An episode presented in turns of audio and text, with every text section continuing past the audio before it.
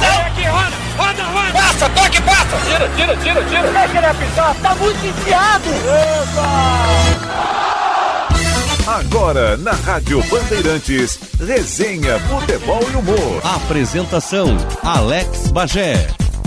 Muito bom dia, sejam todos bem-vindos a mais um Resenha Futebol e Humor aqui na Rádio Bandeirantes nesse domingo, dia 3 de maio de 2020. Sim, nós estamos ainda enfrentando a pandemia, essa luta contra o Covid-19, o coronavírus, e já estamos chegando ao mês de maio, né? Já entramos no mês de maio, dia 3 de maio. Eu quero agradecer, mesmo que à distância, né? Ainda no processo de home office, fazendo tudo de casa, tanto rádio quanto a TV Bandeirantes, agradecer sempre a sua audiência em todos os programas, sejam da rádio ou da TV Bandeirantes e também toda a nossa equipe de profissionais envolvidas por trás do microfone, né? Porque normalmente quem vai para o microfone, quem vai para a câmera, automaticamente tem o um nome mais falado, mais lembrado. Então quero agradecer toda a nossa equipe técnica, aos técnicos de externas, todos eles, a todos os operadores de mesa de áudio, a todos os homens da central técnica que são capitaneados pelo Edinho Leandro. Então um abraço em todo mundo, Luciano Vargas, é, Máriozinho, é, Braguinha, é, Léo da Tinga, enfim, sintam-se todos abraçados. A central técnica é, com o Marquinhos, com o Edinho, com o Vini Barassi, com o Nori, enfim, abraço em todo mundo. Uh, e muito obrigado aí pela parceria de sempre conosco. O Resenha Futebol, de, o Futebol e Humor deste domingo vai tratar sobre categorias de base, um assunto que está sempre em alta porque na verdade quem deixa legado para os clubes de futebol é o menino criado na base. Tanto o legado técnico, quanto principalmente o legado financeiro também, porque as grandes negociações da história da dupla Grenal, de Grêmio de Internacional, foram sempre negócios envolvendo garotos lançados na base. E a gente vai bater um papo com o coordenador geral da base do Grêmio, Francesco Barleta, e falar um pouco aí sobre todos esses meninos que já passaram nos últimos anos pelo crivo da categoria de base do Grêmio, que foram negociados, muitos hoje estão na Europa. Né? Tem jogador do Grêmio aí, por exemplo, no Barcelona, na casa do Arthur, só para pegar um caso exemplificado. Outros tantos jogadores que já estão despontando na base e já estão prontos também para serem utilizados no futebol profissional. Deixa eu agradecer também a produção do Henrique Lete, do Tiger Junk. Vamos começar então o nosso resenha Futebol e Humor. Antes agradecendo aqui Banrisul, Talco Papelotense e Skin. Cliente Banrisul tem mais limite no Banricompras para superar esse momento. Nossa parceria faz a diferença. Talco Papelotense agora também jato seco em aerossol. Skin leve e saborosa. Beba com moderação os nossos patrocinadores aqui no Resenha Futebol e Humor. Sem mais delongas, vamos botar na conversa conversa Francesco Barleta, coordenador geral da categoria de base do Grêmio. E eu quero falar justamente sobre tudo isso que vem acontecendo nessa base que está dando tantos frutos também para o time de cima. Isso mesmo, Francesco? Primeiramente, obrigado pela oportunidade. É sempre um prazer a gente estar tá falando de categoria de base. E realmente, a, a, a caminhada dentro do clube é, acabou mostrando muitas coisas é, relativas a, a, a, qualidades das pessoas que passaram por ali, algumas coisas que foram boas das pessoas é, fazerem, outras que poderiam ser melhoradas, né? E pelo fato da gente ser funcionário e estar tá vivendo ali o, os diferen as diferentes maneiras de se gerir a categoria de base, a gente conseguiu aproveitar muita coisa nesse sentido para em 2017 eu acabei virando coordenador geral e aí eu consegui colocar em prática algumas coisas e, e sempre, sempre é muito bom, sempre é muito bom é, conversar, trocar ideias sobre categoria de base, porque é um mundo muito grande e a gente sempre acaba aprendendo muito, né? É, ela tem duas vertentes, né, Francisco? Eu gosto muito de acompanhar a categoria de base e a gente pega exemplos. Por exemplo, o Arthur, se não me engano, ficou sete, oito anos na base do Grêmio. Se a gente pegar o Luan, por exemplo, o Luan já aparece para o futebol com mais idade, né? Lembro uhum. de ter conversado com ele, ele disse, pô, mas eu praticamente não fiz base, porque a minha base Sim. foi no Grêmio, mas eu já chego no Grêmio praticamente com 18 anos. O Wallace era um jogador, por exemplo, que foi prospectado, eu lembro dele ter passado pelo Havaí, mas ainda finalizando base no Grêmio. O Jean-Pierre, por exemplo, é literalmente criado dentro do Grêmio. Ou seja, existem essas duas possibilidades, né? Aquele jogador que é criado no clube, trabalhado o tempo inteiro na, na, na escolinha, desde a escolinha, e o outro jogador que é prospectado já tendo passado por base de outros clubes. Né? É, o, o, mais importante é entender que cada atleta tem seu tempo, né? Como, como a gente na, na vida, né? cada pessoa tem sua hora de ocupar certo cargo, certo espaço, e o atleta de futebol ele não é diferente. É, o atleta ele tem um período de formação até 22, 23 anos, que é onde ele se forma. E pelo nosso país ser muito grande, às vezes tu encontra jogadores que nunca passaram por um processo de base, que foi o caso do Luan, por exemplo, é um, é um menino que começou com 19 anos, um processo de base, veio para o Grêmio e ele tinha um lastro de evolução muito grande, né? Então, é, isso é importante entender, a questão de que cada atleta tem seu tempo e de que o atleta ele tem que ter um espaço para crescer. Então, por isso que às vezes a gente encontra atletas que chegam mais tarde, mas têm um potencial de evolução muito grande, e tem outros que estão aqui desde pequeno e que com 16, 17 anos eles acabam estacionando e não tem mais para evoluir. Então, é, é, cada atleta tem seu caso e cabe a nós identificar quem são esses atletas que têm mais projeção para, com o trabalho, crescer. O Grêmio sofre muito assédio de garotos que saem daqui a pouco para disputar é, competições de base, daqui a pouco ali com sub-15, sub-16, sub-17, e que acabam se destacando, e claro que outros clubes é, buscam essa prospecção. O Grêmio sofre, como é que se cuida para daqui a pouco não perder um grande, não perder um Arthur, por exemplo, um Jean-Pierre, esses talentos mais, mais recentes do Grêmio? É, hoje, hoje a, a lei, até certo ponto, ela, ela, ela protege diante desse assédio. Então, quando um atleta ele tem um contrato amador em vigor, a, a preferência de, de primeiro contrato é do clube que ele está, e no segundo contrato também é do clube que ele está. Então, isso aí dá uma proteção maior para o clube.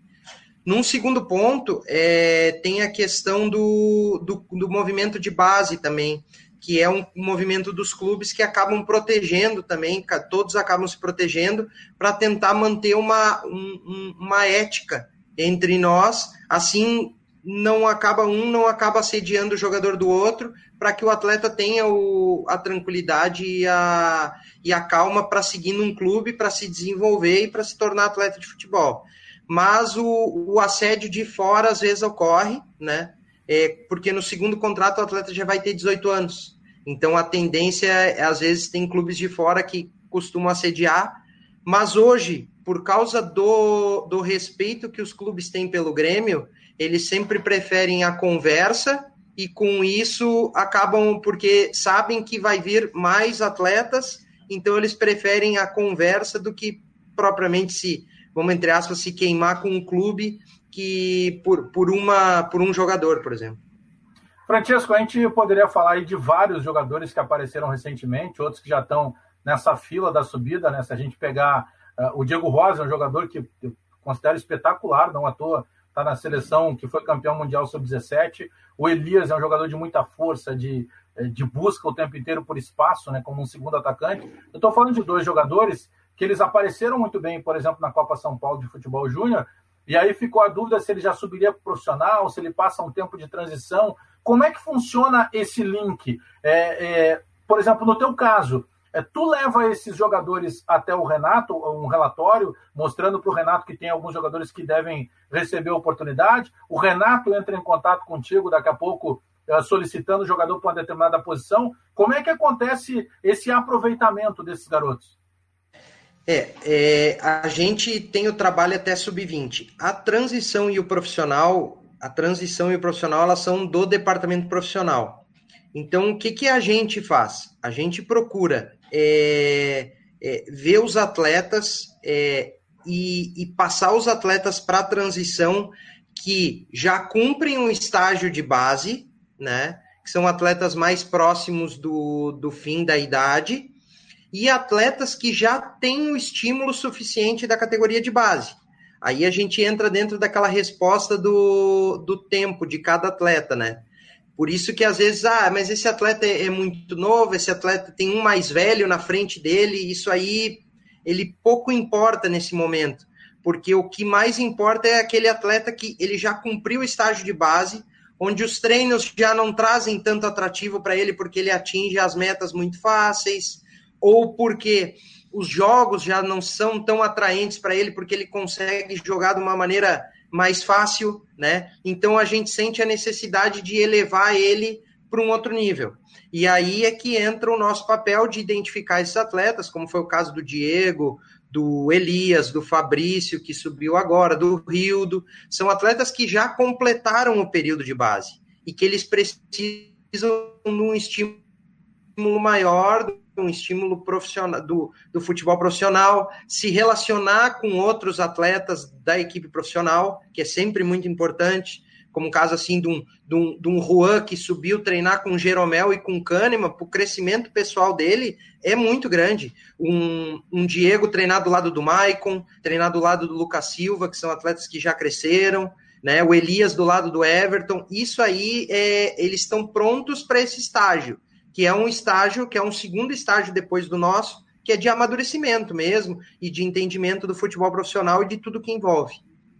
Tem um jogador que me chama muita atenção, que chamou muita atenção na base do Grêmio, tanto que ele é, virou um jogador hoje de futebol europeu, que é o caso do TT, né, que era chamado de furacão desde muito cedo, que é um caso incrível, porque ele sequer joga no profissional do Grêmio e ele sai por uma quantia considerável para os cofres do clube, e até está especulando agora aqui com a possibilidade de uma outra negociação, isso deve acontecer aí nos próximos meses, ele renda ainda mais um percentual que o Grêmio tem direito. O TT era um jogador que na base, ele chamava essa atenção toda realmente, daqui a pouco, pô, esse é um cara que tá pronto, daqui a pouco ele acaba passando até queimando etapas. Como é que era? Pegando um caso de um cara que hoje é uma realidade já no futebol europeu. É, ele sempre foi um menino, é, em termos de jogo, sempre foi um menino decisivo. E, e o que chamava atenção era a capacidade de trabalho dele. Ele tinha muita vontade em trabalhar em desenvolver, em aprender. É, é, é, um, é um menino apaixonado por jogar futebol, e isso até às vezes a gente tinha que, que dosar um pouco nele, porque ele, ele, quando era menor, ele jogava no Grêmio e jogava em qualquer outro lugar que convidasse ele para jogar. Então era um menino que gostava muito da bola, de estar de, de tá no campo, né?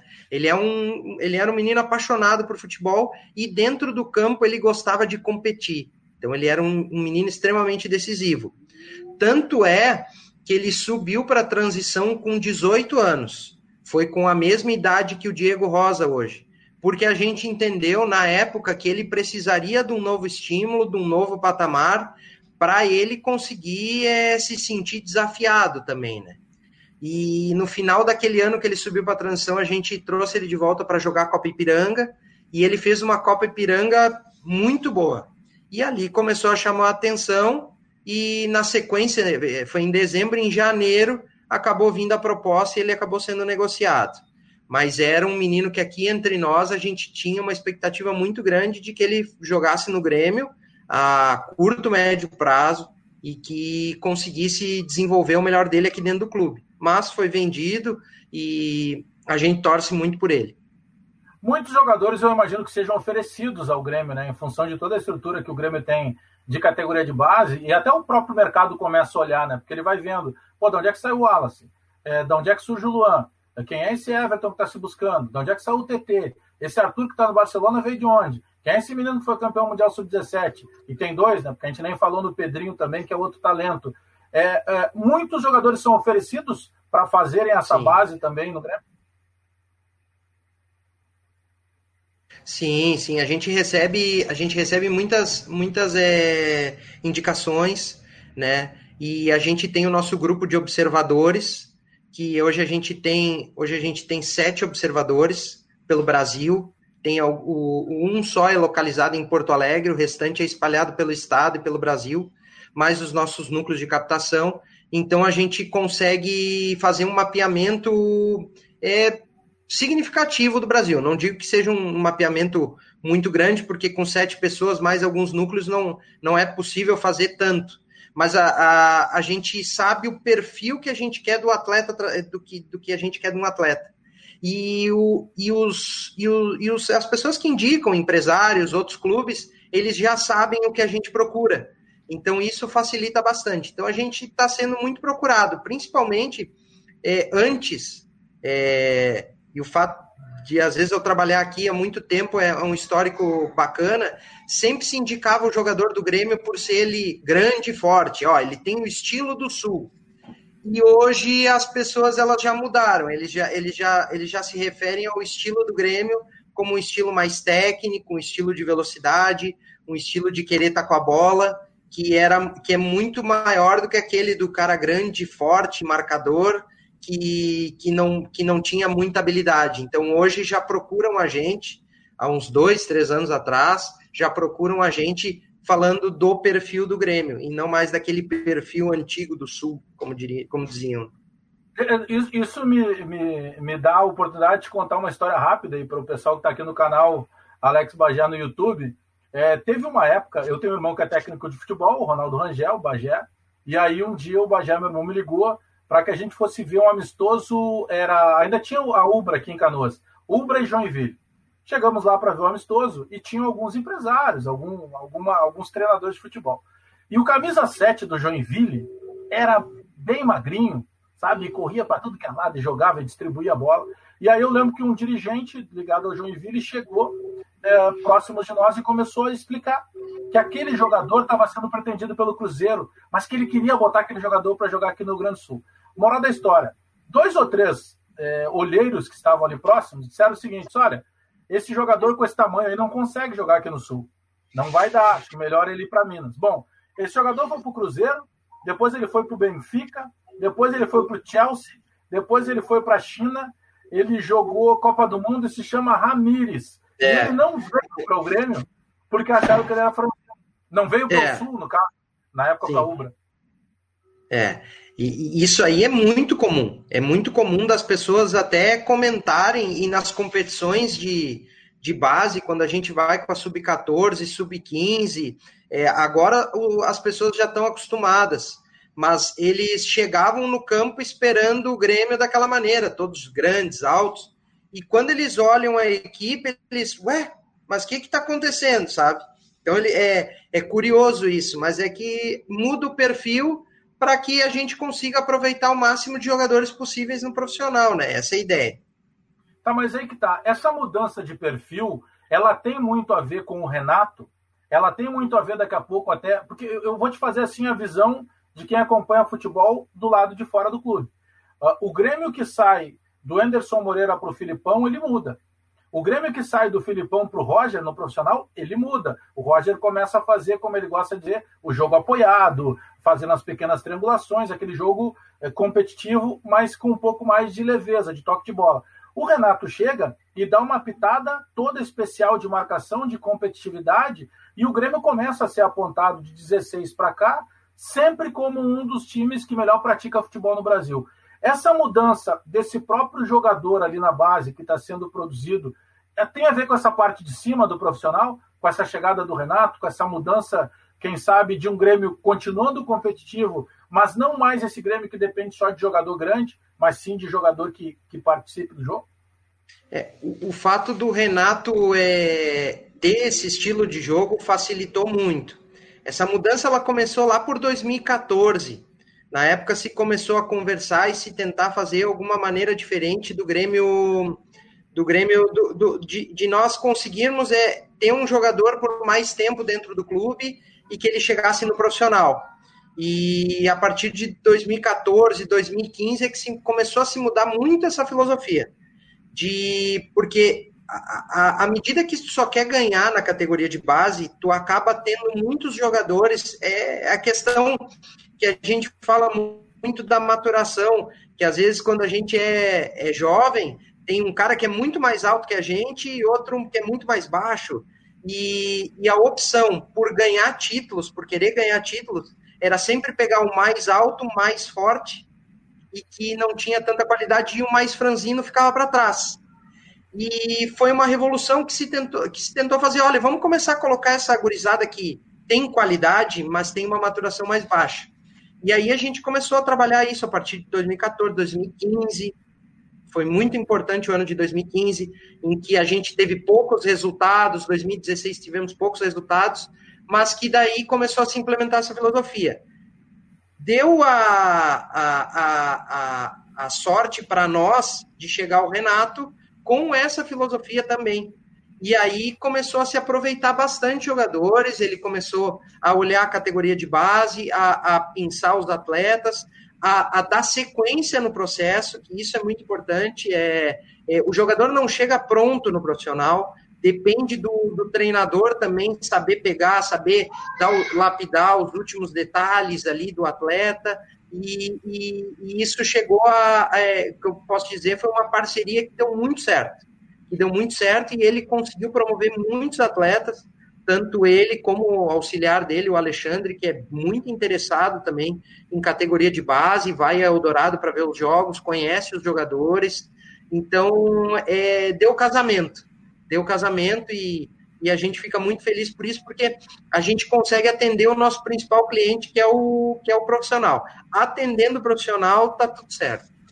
E sabe que você está falando em, em, em, mudança de perfil, a busca, né, o tempo inteiro de, de inclusive valorizar algumas funções que não eram tão valorizadas um tempo atrás. Desde a tua chegada no Grêmio de 2003 até agora, eu imagino que isso seja muito claro na, na, na tua visão, que é o seguinte, está surgindo cada vez mais, se diz que o Grêmio tem uma fábrica de volantes, né? porque teve lá o Wallace, que teve Jailson, é, que teve Arthur, né, que chegou à seleção e que chegou ao Barcelona, em que se fala hoje já do Matheus Henrique, em que se olha ali para trás já se falava no Vitor Bobsin, em que se fala de, de Friso, e eu poderia ficar citando o próprio Darlan, que já está sendo aproveitado no time principal. É, a categoria de base, de certa forma, o próprio garoto, ele mudou um pouco essa visão, porque se dizia assim, poxa, o menino queria jogar de goleiro, ou ele queria jogar de centroavante, ou de 10, ah, o volante era o cara que tinha que marcar. Não, hoje o volante é o cara que marca e é o cara que põe o time para jogar. Isso mudou também na cabeça dos meninos dentro da base, quando chegam ainda em idade escolinha?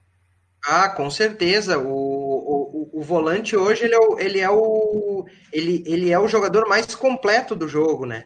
Ele faz tanto a parte defensiva como a parte do ataque. Então, a, a bola fica muito com o volante hoje. As defesas elas estão tão fechadas que o volante é o jogador que mais participa.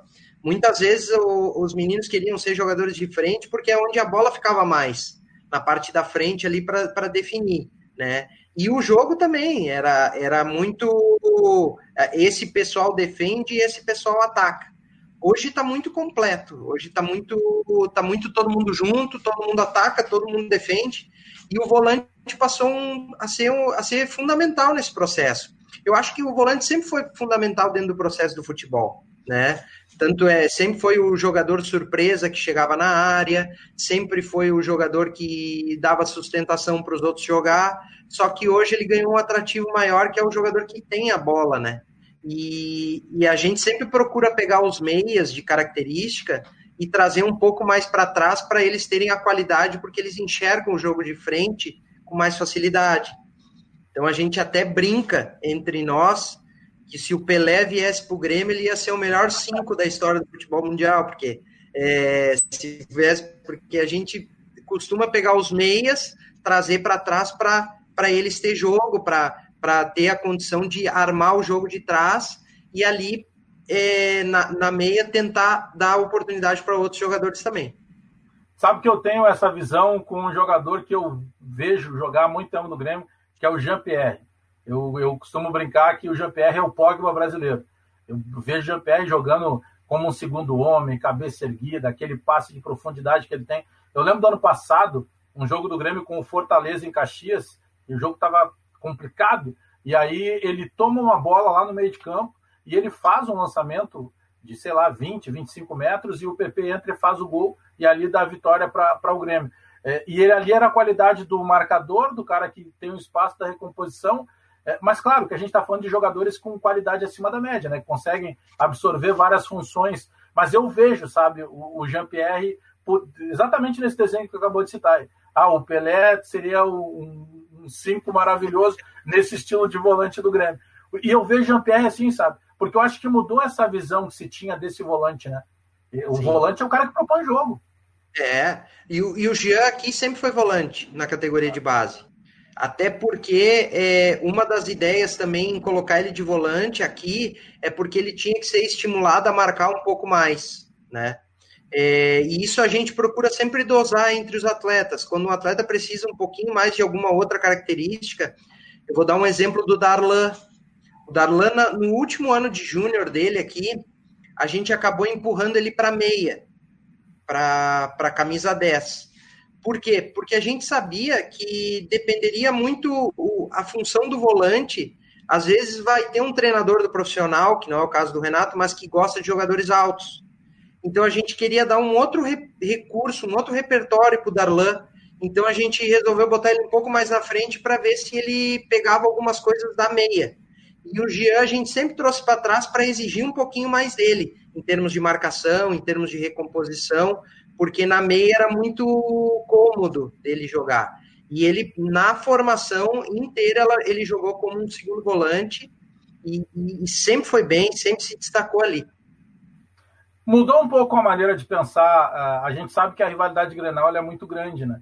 Tanto que uh, vai num Grenal, por exemplo, de categoria de base, e ah, não tem público? Tem, os pais estão lá torcendo, estão lá cobrando, estão com a mes o mesmo vigor quase que no profissional. E essa pressão chega muito ao treinador de base, né? Que daqui a pouco os caras perdem um Grenal, principalmente se ele perde uma final, se ele perde em casa, se ele é goleado, daqui a pouco ele também corre o risco de perder o emprego dele. E aí sempre se perguntou isso: o que, que importa mais na base? Formar o jogador que vai dar substância para o time profissional ou daqui a pouco transformar esse jogador em campeão na base? É, como é que se faz essa equação de se pesar isso?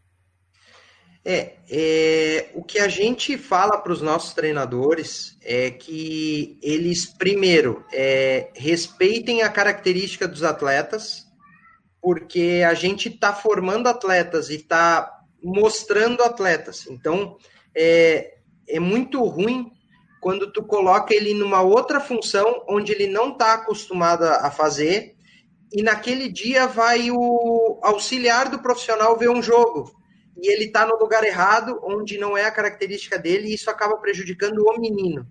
Então, a primeira coisa que a gente pede para os treinadores é colocar os jogadores na, com a característica deles e montar a equipe de acordo com a característica de cada atleta, para que todos consigam mostrar o seu potencial e mostrar o seu talento dentro de um equilíbrio, né? É, a gente sempre procura é, falar para eles ter tranquilidade quanto a resultado, mas que procurem colocar sempre os melhores jogadores. Eu vou dar um exemplo. A gente tinha um time júnior uma vez que a, o nosso meio-campo era o, era o Rodrigo Anchieta, o Patrick e o Jean-Pierre. Então, marcação não tinha, né? Muito assim, a característica da marcação. Mas eram três jogadores que jogavam muito. E a gente tinha que explorar isso aí. Nem que com essa falta de equilíbrio nos custasse a vitória mas pelo menos nós teríamos todos os jogadores dentro das características, dentro das qualidades, dentro do mesmo sistema. E é isso que vale. A formação ela é isso. Ela, ela é muito mais tu valorizar o jogador do que propriamente valorizar uma vitória. Porque nem sempre o jogador que ganha vai ser o jogador que vai subir. Né? É, o, o, Arthur, o Everton, é, eles, é, eles, o Lima, que é, no, que é nascido em 96, eles foram numa geração que perdeu praticamente tudo. Assim, ganhou muito pouco. É, e acabaram virando. Enquanto a gente teve gerações aqui que foram muito vencedoras e não conseguiram chegar no profissional. Então, vai muito do aprendizado, do, do que acontece com o atleta quando ele ganha, quando ele perde, e a reação que ele tem. E a comissão técnica é fundamental para isso, e o nosso papel também é fundamental para dar tranquilidade para as pessoas trabalharem entenderem que não, é, que não é esse resultado que vai fazer eles saírem, mas sim o resultado da formação deles. Isso aí tira treinador. Mas o resultado do resultado não, não é isso que determina a saída do treinador. Eu lembro de uma entrevista do Marcos Paquetá, né, que foi campeão mundial aí com seleções de base da seleção brasileira, e ele dizia que eh, tinha uma época que ele chamava o sub-17 eh, a categoria como o cemitério de jogadores porque ele dizia, o argumento dele é o seguinte, embora seja um termo pesado, era um termo que ele utilizava porque ele justificava que é, vários campeões mundiais sub-17 com a seleção brasileira sequer chegavam ao profissional do clube. E aí até teve um levantamento da CBF que de todos os campeões mundiais sub-17, mais de 70 jogadores, se pegasse total, é, tem dois que conseguiram disputar Copa do Mundo pela seleção principal, que foi Adriano Imperador e o Ronaldinho Gaúcho. E desses dois, um conseguiu ser campeão com a seleção principal, que era o Ronaldinho Gaúcho. Então, por isso que ele falava da questão do cemitério de jogadores. Muito jogador que tem um destaque violento na base, por vezes ele não chega né, nesse profissional. Isso também é uma realidade ainda do futebol. Né? Muito. É por causa da questão da, da, da questão maturacional. É, às vezes, é, às vezes não, quase sempre, o menino que está que tá despontando na sub-17, é, se tu não cuidar, é, esse que está despontando é o que tem menos margem de evolução. Ele já cresceu tudo que tem para crescer. Enquanto às vezes o reserva, eu vou dar um exemplo do Patrick. O Patrick foi esse exemplo. O Patrick foi um erro de formação nosso. Isso eu me incluo porque eu estou há tempo aqui. O, o Patrick ele era um menino franzino, com 10, 11, 12 anos, todo mundo sabia que ia jogar, mas ninguém botava ele para jogar. Nós começamos a colocar o Patrick para jogar com 17 anos. Então ele chegou hoje na, na, idade do Patrick tinha meninos que hoje nem jogam mais futebol, que jogaram muito mais vezes na categoria de base que ele. Então isso acontece muito e, e isso que o clube tem que cuidar. Onde é que está o menino de talento para que esse menino sempre jogue? Que foi o caso do Pedro agora. O Pedro ele joga desde os 12 anos e a gente não tira. Tanto é que ele jogou uma taça São Paulo com condições físicas que todo mundo vê que ele é, é, menos desenvolvido, mas ele jogou a Taça São Paulo inteira, porque a gente acredita no Pedro e a gente coloca e estimula ele. Então, às vezes acontece isso direto. O menino da sub-17, ele é o melhor, ele é o que desponta, mas ao mesmo tempo é o menino que não tem mais projeção. E às vezes o menino que é reserva, ele começa a crescer nessa reta final e acaba virando um atleta de alto nível. Sabe que, eh, olhando para a categoria de base, até porque o meu irmão, eh, que é técnico de futebol, o Ronaldo Rangel, o Bagé, ele começou a trabalhar, como todo o profissional, como tu mesmo, trabalhando lá na categoria de base. E, por exemplo, avaliando algumas situações, a gente pegava o que era feito na Alemanha, na Holanda, nos, no próprio Estados Unidos, na Inglaterra, o cuidado que se tinha com a categoria de base para que o menino daqui a pouco pudesse treinar numa goleira, por exemplo, o goleiro, numa goleira que fosse proporcional à idade dele, uma bola que fosse proporcional à idade dele, as marcações do campo. A gente sabe que isso hoje no Brasil também acontece. Mas uh, demorou muito para que se entendesse isso, porque eu particularmente procurava, assim, no futebol brasileiro, se a gente pegasse 15 anos atrás, isso não era levado dessa maneira. E aí, daqui a pouco, um menino que era goleiro, por exemplo, ele tomava 3, 4 gols porque ele não alcançava na trave, e isso poderia até afastar ele do futebol. Isso foi um, um cuidado que se teve nos últimos anos também? Com certeza. É, eu, eu cheguei a trabalhar é, na Sub-10, Sub-11, Sub-12, uma época no Grêmio. E, e, o que, que eu vejo hoje? Primeiro era a desigualdade que tinha com o goleiro. O goleiro é, podia ser o melhor que, que tinha, mas não a estatura não permitia. Segundo, o campo grande e a quantidade de toques que os meninos davam na bola. Era muito pouco é, pelo campo ser grande, às vezes tinha meninos que passavam um primeiro tempo, um segundo tempo sem tocar na bola, sem tocar na bola. E, e, outro ponto é que tu, para ganhar jogos, tu acabava preferindo jogadores de mais força, porque eles tinham força para bater na bola e conseguir encobrir o goleiro. Isso aí nós estamos falando de 14, 15 anos atrás, né? E, e esses meninos eram mais valorizados e eram os meninos que não tinham a continuidade dentro do clube por causa da questão da projeção. Então, até isso é importante, a questão do, do, da adaptação do espaço, adaptação das medidas, para que sempre a qualidade ela prevaleça a força. Esse é o, é o ponto da categoria de base. A qualidade dos atletas tem que sempre prevalecer a força. Então, sempre tem que criar ambiente para que essa para que essa frase ela, ela seja característica os meninos de qualidade eles têm que sempre estar mais com a bola, jogando, que possibilitem fazer mais ações, que o goleiro possibilite fazer é, mais ações de uma defesa no ângulo, de uma saída de gol. Então, então, com certeza, é muito importante que hoje a gente tenha a escola de futebol lá no Cristal e, e, e, a, e a equipe de trabalho lá, ela é muito antenada nisso e é um dos segredos também, de virem atletas que têm mais qualidade, ali na sub-13 para sub-14, quando passa para a categoria de base, porque se adaptou muito a esse trabalho. O Grêmio tem feito um trabalho que eu particularmente gosto muito, que teve um determinado momento que era assim, a categoria de base era treinada por ex-jogadores. Nem sempre todos preparados para isso, para serem educadores. Depois teve um determinado momento que chegou do 8 ao 80. Não, não, não, não. Não adianta deixar o cara só porque ele é jogador, foi jogador. Vamos buscar os universitários. Aí se buscava o cara que era preparado, que fazia faculdade, que era o estudioso. E eu sempre pensei o seguinte: o Santos, por exemplo, ele tem uma, um cuidado em que ele une o universitário, o cara que, foi, que estudou e não jogou bola, com o cara que foi profissional. E dá para unir essas duas situações. Eu sei que o Grêmio tem feito isso também nos últimos anos. Isso dá um diferencial, né? A, a experiência uh, do cara que vai estar tá sendo o educador, mas sem perder a experiência de quem teve dentro de campo lá, que eu imagino que acrescente muito também na formação do menino. Ah, com certeza. Eu acho que eu, acho que o primeiro ponto é sempre é sempre ter o, o, o equilíbrio, assim. É, o fundamental é a pessoa saber passar o seu conhecimento. E isso aí não é porque o cara estudou que ele vai saber passar mais facilmente, e não é porque o cara não estudou que vai deixar de passar, ou que passe bem, ou porque jogou muito, ou porque foi um grande jogador, ele saiba passar a, as impressões dele, né? Tanto é que nem todo nem todo grande treinador foi um grande jogador que jogou, né? Geralmente eram jogadores. E, e esse equilíbrio é muito importante para todo mundo, inclusive para os próprios profissionais.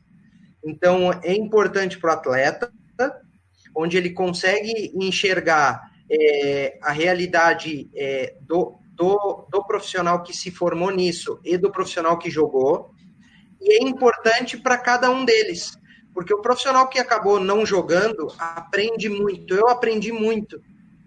Pessoas que jogaram futebol, eu acabei não jogando, nem cheguei nem perto, mas eu tive pessoas assim como o, como o, o Cacau, como o, o Fischer, que hoje é observador do, do Palmeiras, do Ronaldo Becker, que foram caras que eu comecei a trabalhar no Grêmio, que eu peguei muita coisa boa deles de vestiário, é, de sentimentos de jogador, sabe?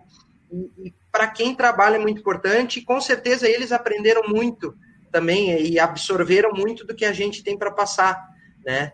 E, e, esse equilíbrio é fundamental para todo mundo, e quem se beneficia disso é o, é o jogador. O jogador que souber é, escutar e absorver e trazer para o melhor dele. Hoje, por exemplo, a gente tem o César, que é o treinador do Sub-20, e o João Antônio, que é auxiliar. A gente tem o na 19 o Guilherme, que é o treinador, e o Carlos Miguel de auxiliar. No nosso lapidar, a gente tem o Ancheta, que sabe tudo de zagueiro, de posicionamento, de como se, se aborda, questão de bola aérea. Então, a gente, eu tenho o Chico, que é treinador de goleiro, que fica ali na sub-17. Então, ele acaba passando muito aquele sentimento do, do goleiro. Então, isso para nós é muito importante. É, é, é importante importante para os atletas que eles acabam pegando um, um, algo a mais. Então, por isso que o equilíbrio sempre é importante, desde que as pessoas saibam passar o que elas, o que elas querem passar. Tenham clareza para passar e para ter e para conseguir que o, que o atleta absorva e bote em prática. Sabe que toda vez que a gente fala em categoria de base hoje no mundo, a gente lembra do Barcelona, né? Ficou essa questão de La Masia, é, a, o centro de treinamento que é voltado, e aí a gente olha lá, daqui a pouco o menino que joga de cinco na base, ele já tenta, de certa forma, a, acompanhar os passos do quem é o cinco do time, do time de cima, já tem toda aquela, aquela questão que hoje também acaba interferindo na base, uh, que é tudo diferente. O menino já tem o cabelo diferente, ele quer a chuteira colorida do ídolo. Uh, se trabalha muito essa questão já do, da autopromoção. É, é possível no futebol brasileiro um dia nós termos essa uniformidade de daqui a pouco trabalhar o sub-15, o sub-17 de uma maneira parecida com o que está trabalhando o profissional? Aí eu já falo também na questão de posicionamento, de maneira de jogar, não dar mais aquele chutão, eh, passar a ter o jogo apoiado porque o profissional joga assim. Eh, e isso pode ser uma realidade no geral do Brasil ou é uma coisa que está muito longe? É, eu, eu, acho que o, o, primeiro objetivo é o que tu quer da tua categoria de base. Eu acho que o Barcelona ele forma ele forma um jogador para jogar só no Barcelona, né? Que é diferente da nossa porque o Barcelona não visa é, um ganho um ganho de rendimento com, a, com o atleta. Ele vai colocar o jogador ali, é um investimento para ele. É, dentro da visão dos clubes brasileiros, eu vejo, é, a gente tem que formar para a equipe profissional, que esse é o objetivo que a gente tem, é formar para a nossa equipe profissional, mas a gente formar também atletas que se adaptem a qualquer realidade de futebol do mundo. Porque o jogador que joga no Grêmio, ele pode jogar tanto no tanto ir para o Barcelona como para um time do acesso aqui do estado, e ele tem que se adaptar porque ele tem que mostrar o valor. Eu acho que ainda é muito difícil, primeiro, pela variabilidade de jogadores que a gente tem no Brasil, e das características e da riqueza que a gente tem. Segundo, eu acho que o nosso, o nosso futebol profissional ele não consegue, é, pela questão financeira, manter os treinadores com as mesmas características por muito tempo. Então a tendência é que se mude. Então o que, que a gente faz aqui? A gente procura ter variabilidade de características. Então aqui tu vai encontrar numa categoria um lateral mais defensivo, outro mais ofensivo, tu vai encontrar um volante mais primeiro, como é o caso do Lucas Araújo, é um jogador mais primeiro volante, mais é, tranquilo, posicionado, que tem bola longa boa. É, tu tem uma característica de segundo volante como a do Mateuzinho, mas também do Diego, que são coisas diferentes. O Diego é mais aquele oito ponta de lança, antigo oito e meio que chega na área, que é um jogador que joga mais longo. Tu vai ter um meia mais armador, que é o caso do Rildo. Tu vai ter um meia mais atacante, que é o caso do Robert. Enfim, a gente procura ter essa variabilidade até para atender o profissional, para quando o profissional precisar dessa, dessa característica, a gente ter à disposição. Então, eu acho que é, vai depender muito da característica do clube é, e do que clube que é da categoria de base. Eu acredito que aqui no Brasil a gente tem variabilidade e a gente tem que usar essa variabilidade sempre. E, e é, que é um caso diferente da Espanha, do Barcelona, do Real Madrid, que são clubes que formam para eles mesmos utilizarem sem a preocupação da sequência, né? E a gente aqui tem a preocupação da sequência que todos é, têm um olhar diferenciado para cá, né? Então, eu acho que aqui a gente fazendo dessa forma, gente potencializa mais os talentos que a gente tem aqui no, no país eu te fazer duas questões. Uh, eu lembro que muito se falava antigamente, a ah, lateral se forma em casa, lateral não se contrata. Essas lendas do, do futebol. Né? E eu quero te perguntar por que, que você tem dificuldade hoje tanto de revelar, não se revela tantos laterais assim. Uh, e uma outra situação, é, qual é a posição que mais revela, por exemplo, no Grêmio? Ah, o Grêmio tem revelado mais volante, a gente imagina isso, mas talvez na estatística seja diferente. Revela hoje mais atacante, revela mais volante, e por que, que se tem dificuldade de, de, de conseguir trazer para o profissional uh, laterais. É, uma coisa que a gente enfrenta na categoria de base é que ninguém, no, ninguém chega lateral. Ninguém chega lateral como chega atacante, chega meia. O lateral, ele geralmente vem de uma outra posição para a lateral, né? Então, geralmente, ele é um volante, ele é um meia, ele é um atacante que tem uma dificuldade de finalização, mas tem potencial para jogar de lateral, né? Então, é, é, é, situações que a gente procura identificar e trazer, né? Esse é o primeiro ponto. Eu acho que dentro do Brasil se teve uma troca de característica de lateral que a gente está sofrendo um pouco agora para recompor. Isso acho que não é um problema é, só do Grêmio. É, com a parte de europeização do futebol, se procurou é, fazer muito laterais que compõem linha que é completamente diferente da característica do futebol brasileiro. Se tu pegar para trás, Leandro, Jorginho, Branco, Júnior, eh, Leonardo, todos jogadores que tinham facilidade de jogar por dentro, de jogar por fora, era uma característica do futebol brasileiro. E eu acho que a, é, a formação se apegou muito nisso, não só do Grêmio, mas de todo o futebol brasileiro. A tendência é que agora volte é, uma formação muito grande de laterais, né?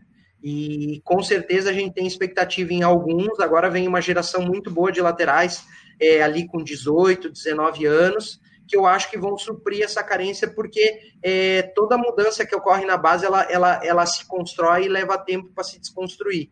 Então, acho que o futebol brasileiro ele vai ter, provavelmente, vendo outros, as outras equipes, a gente vê que vai se revelar muito mais laterais agora porque se é, a gente voltou a ter laterais do estilo que a gente quer, que, que o Brasil tinha, que eram laterais que não jogavam só pelo lado e compondo linha defensiva, mas que avancem por dentro, que façam jogadas é, de fundo, que façam jogadas por dentro, que finalizem, né? Que é, isso ficou muito claro agora com, as, com os jogos antigos que passaram, né? Tu vê a seleção de 94, a, a, a de 82, a variação que os laterais davam, né? E, e hoje, com, com, com, a questão do, do meio-campo ser muito povoado, o lateral ele virou quase um armador. Então, acho que isso é uma questão do futebol brasileiro que eu acho que vai ser corrigida da, é, daqui a um, dois anos. Acho que já, já vai se ver laterais de maior qualidade. E hoje, eu acho que, pelo que o mercado nos fala, toda vez que eles procuram um volante, um atacante, eles vêm primeiro no Grêmio, né? Pelo que o pessoal tem nos conversado, assim, de fora. Sempre que se tem uma possibilidade de, de querer um atacante de lado ou um, um volante, eles vêm aqui no Grêmio para olhar. Acho que são essas duas posições, assim, que mais se forma. E pouco se, pouco se fala, mas é que é uma questão de oportunidade a gente forma muitos goleiros. Todas as seleções de base têm um goleiro do Grêmio, né? E nesse último ano, o ano, o ano retrasado, todas as seleções de base tinham um goleiro do Grêmio. E às vezes, por uma questão de, de só poder jogar um e de experiência, enfim, às vezes não se tem tanta oportunidade, mas os goleiros eu, eu vejo que é uma área que é muito bem servida também. Para a gente caminhar o encerramento, o torcedor do Grêmio pode ficar tranquilo, tem muita fera uh, saindo aí dessa fábrica de talentos da base do Grêmio? Ah, a gente espera que sim. A gente espera que sim. O, o a gente tem já o, o, nosso mapa, né? Que a gente fala a, a, linha de a linha de produção que a gente fala, né? Então a gente já tem bem mapeado quem são os atletas, onde são as lacunas para a nossa captação buscar, né? É, e a gente espera que ele, quando eles cheguem no profissional, eles consigam se adaptar bem, entender o novo contexto, porque é completamente diferente, e que no campo consigam mostrar todo o trabalho deles, né? E que consigam agradar a torcida. O, a gente brinca aqui que o nosso maior resultado é quando a torcida coloca lá na, nas redes sociais o quanto os jogadores são bons e o quanto eles têm expectativa dos jogadores. Acho que esse é o nosso trabalho. O futebol é para torcedor, né? E, e, eu acho que toda vez que o, o, torcedor se identifica com nossos com os atletas da categoria de base, é, é muito gratificante para nós e a gente espera sempre estar tá atendendo essa expectativa.